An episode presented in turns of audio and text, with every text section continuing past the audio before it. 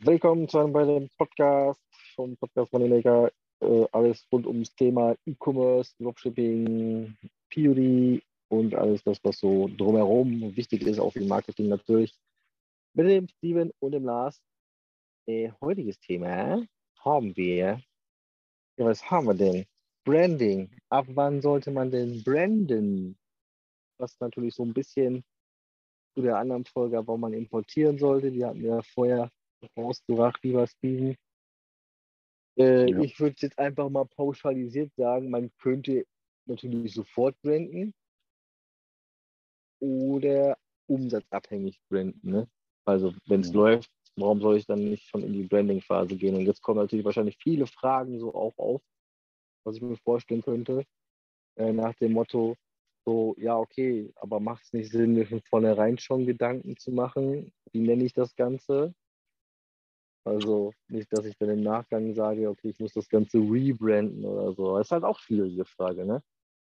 Ich glaube, perfekt, perfekten Zeitpunkt zum Branden gibt es halt nicht. Wenn man merkt, dass es halt läuft, dann sollte man äh, anfangen, das zu branden, was man halt schon namentlich gegeben hat. Ich weiß nicht, wenn jetzt eine Firma Xylophon heißt, dann, dann bleib halt dabei und brand das Ganze darauf. Ne? Weil dann nochmal zu rebranden, nur um den Namen so zu ändern, dass es noch mehr zu einem Produkt oder so passt, hm, weiß ich nicht, ob es dann nachher nicht nach hinten losgehen könnte. Ne?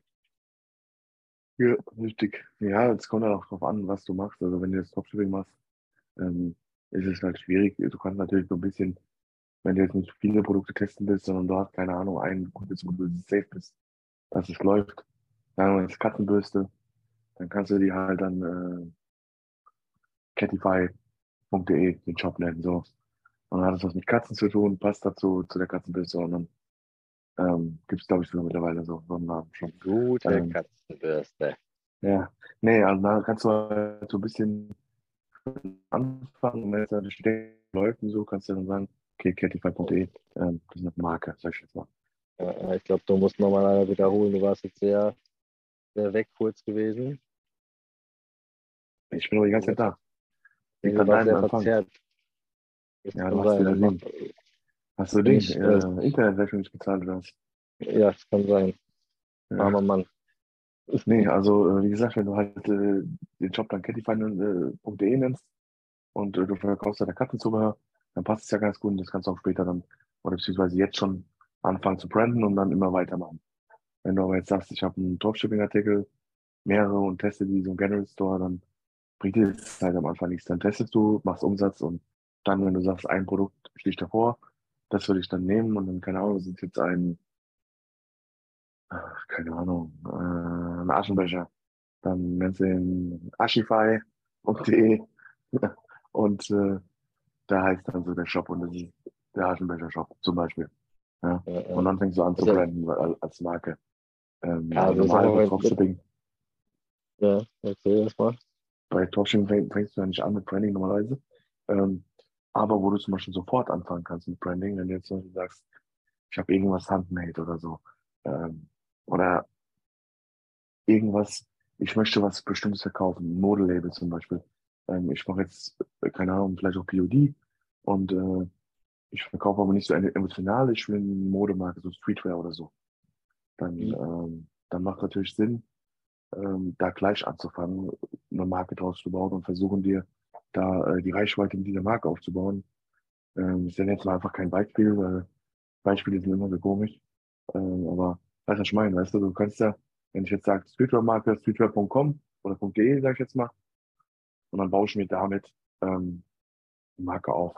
Jetzt sagen wir mal, meine, meine Marke, die, diese Sachen sind so, keine Ahnung, oversize geschnitten oder so. Dann nenne ich das jetzt halt, keine Ahnung, irgendeinen Fantasienamen, der mir halt gefällt, der eine Marke später wird, also mit der Zeit. Dann nenne ich das einfach so. Wie Peso zum Beispiel, ja. von diesem ja. einen YouTuber da. Peso zum Beispiel. Peso Clothing, das ist äh, auch ein Riesending mittlerweile. Ähm, und das ist ja auch eine Marke. Und er hat ja auch von Anfang an die Marke so genannt. Ja. Und so ja, kannst gut, du natürlich, weil ich sage, ich verkaufe nur diese eine. Halt Sinn, ne?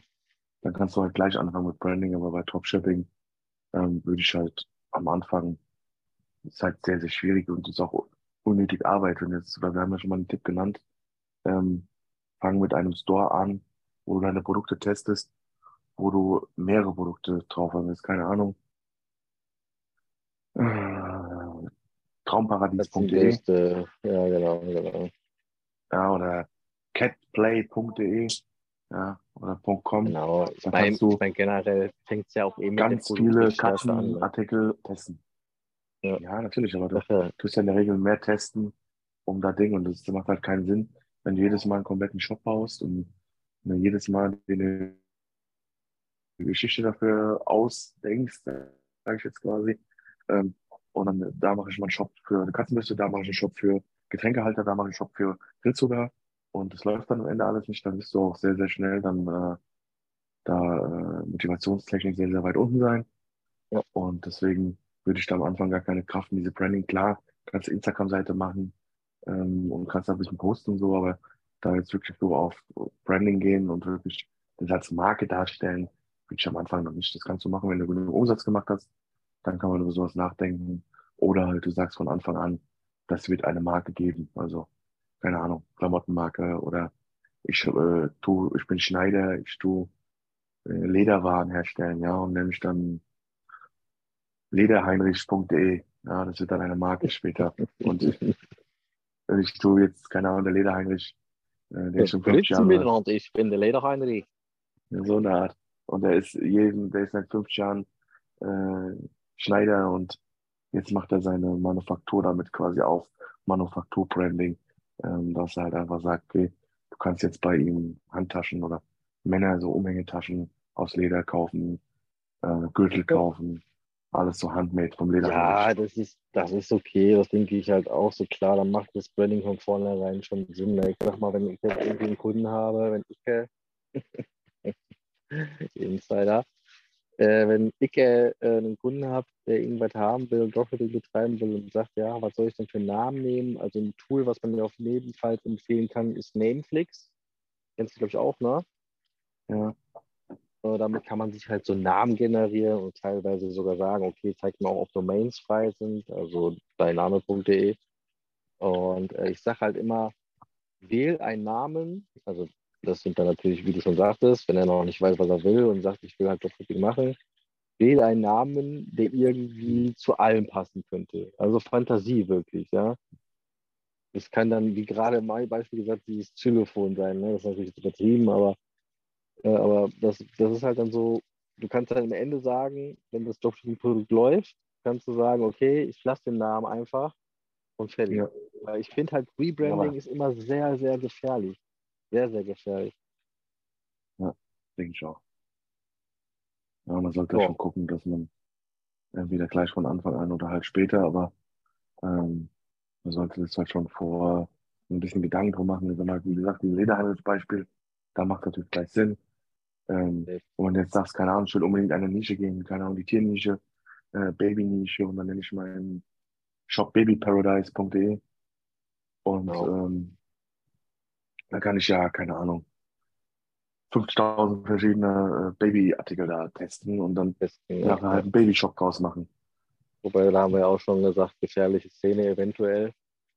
Ja, aber ich denke auch, so wie Steven schon sagt, so wenn man es halt sagt, so ich mache mir jetzt eine Platte, okay, ich suche mir drei bis vier Produkte raus, versuche, dass die in der gleichen Nische sind, dann kann ich natürlich schon gucken, dass ich auch einen Namen wähle, der irgendwie zu diesen Produkten auch alle passen würde.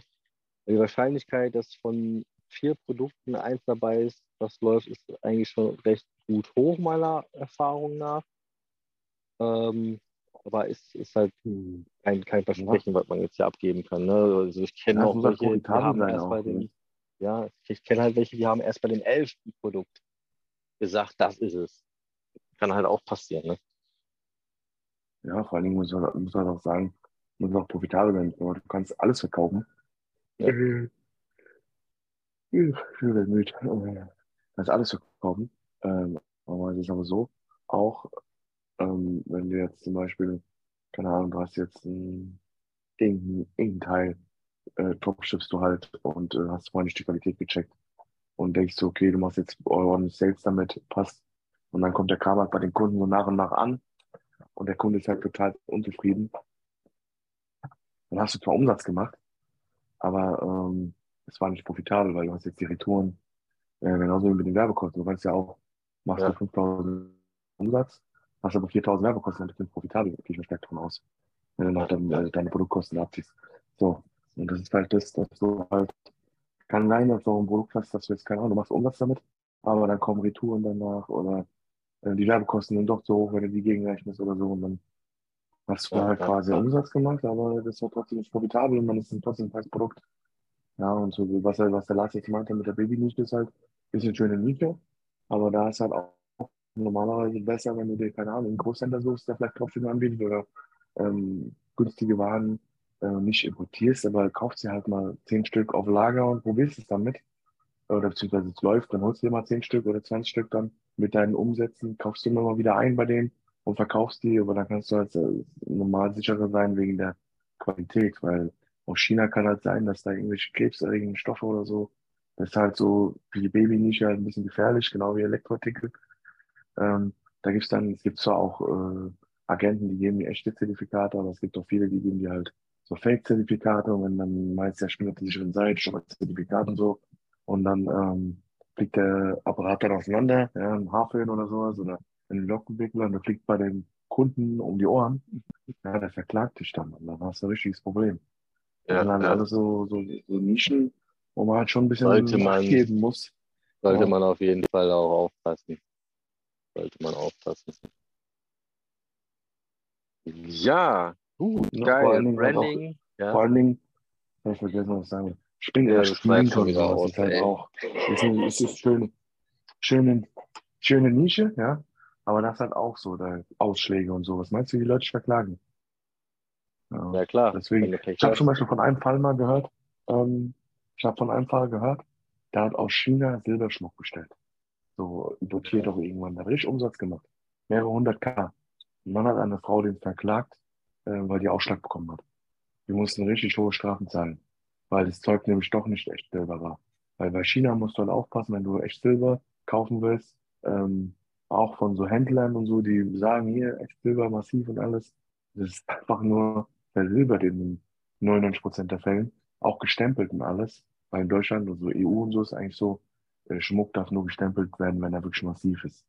Ähm, aber dort stempelt die es halt trotzdem und wenn dann ein Schleifpapier dran gehst, kommt Kupfer raus. Also Bronzezeug dann, Tombak oder sowas. Das ist halt so, ist auch so eine Sache. Dass du dann Ja, man muss schon, aber erstens wenn wir mal ehrlich, betrugstechnisch.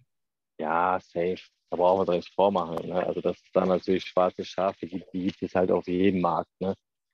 Ja auch, deswegen Ja. ist es halt, glaube ich, auch sehr, sehr ratsam. Also auch so, ähm, was wir ja auch gesagt haben, schon mal so klar, Coaching ist halt irgendwie für den einen Jahr gut, für den anderen nein. Der größte Faktor, meiner Meinung nach der größte und wichtigste Punkt, wenn man jetzt so ein Coaching kauft, sei es jetzt von dir oder äh, von wem auch immer, ich spreche noch für die allgemein, ist, glaube ich, dass man vertrauenswürdige Coacher, äh, Coachings, sorry, äh, vertrauenswürdige Agenten bekommt. Das ist, glaube ich, so Mhm. der, der größte, größte, der größte Punkt, der bei so. Coaches, wenn man die kauft, halt positiv ist. Ne? Der aller, allergrößte, weil die würden niemals Ja. eine Agentennummer rausgeben. Machst du ja auch nicht. Äh, wo du weißt, boah, dann stehe ich nachher schlecht da. Ne? Ja, aber das ist, ja, das ist aber, das ist aber auch, das ist aber auch so eine Sache. Ich habe zum Beispiel auch ein paar Agenten, so, ich arbeite nicht mit denen. Ich habe die aber, und die sind aus anderen Coachings. Ey, die sind Ja. Müll. Ja. Die sind Müll, die haben nicht mal äh, DRL-Tracking. Die schicken dann die Ware mit Okay. Unexpress oder so. Ich meine, es geht bei so bis 20 Euro kannst du auch mit Unexpress schicken. Das wird die meisten Käufer nicht jucken. Aber wenn du jetzt wirklich irgendwas Hochwertiges verkaufst, keine Ahnung, 65 Euro oder so, ähm, und das Zeug kommt dann mit Unexpress an, in so einer Plastiktüte voll ranzig, dann ist es halt negativ für dich.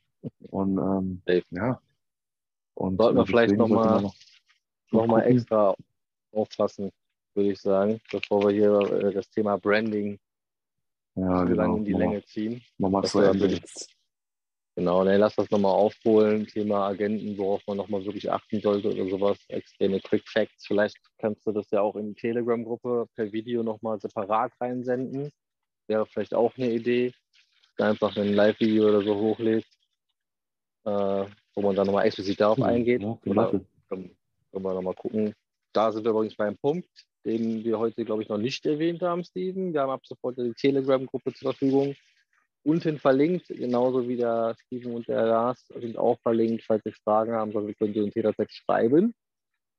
Ja, äh, Ich genau. würde es vielleicht nochmal ganz kurz zusammenfassen. Also Branding immer abhängig davon, wann, also wann soll gebrandet werden, wäre A natürlich, wenn man natürlich schon weiß, in welche Richtung man gehen will. Also bestes Beispiel war, glaube ich, hier äh, Streetwear. Ja, wenn ich weiß, ich will auf jeden Fall und Ende in der Streetwear-Szene, dann sollte man auch schon in der Richtung branden.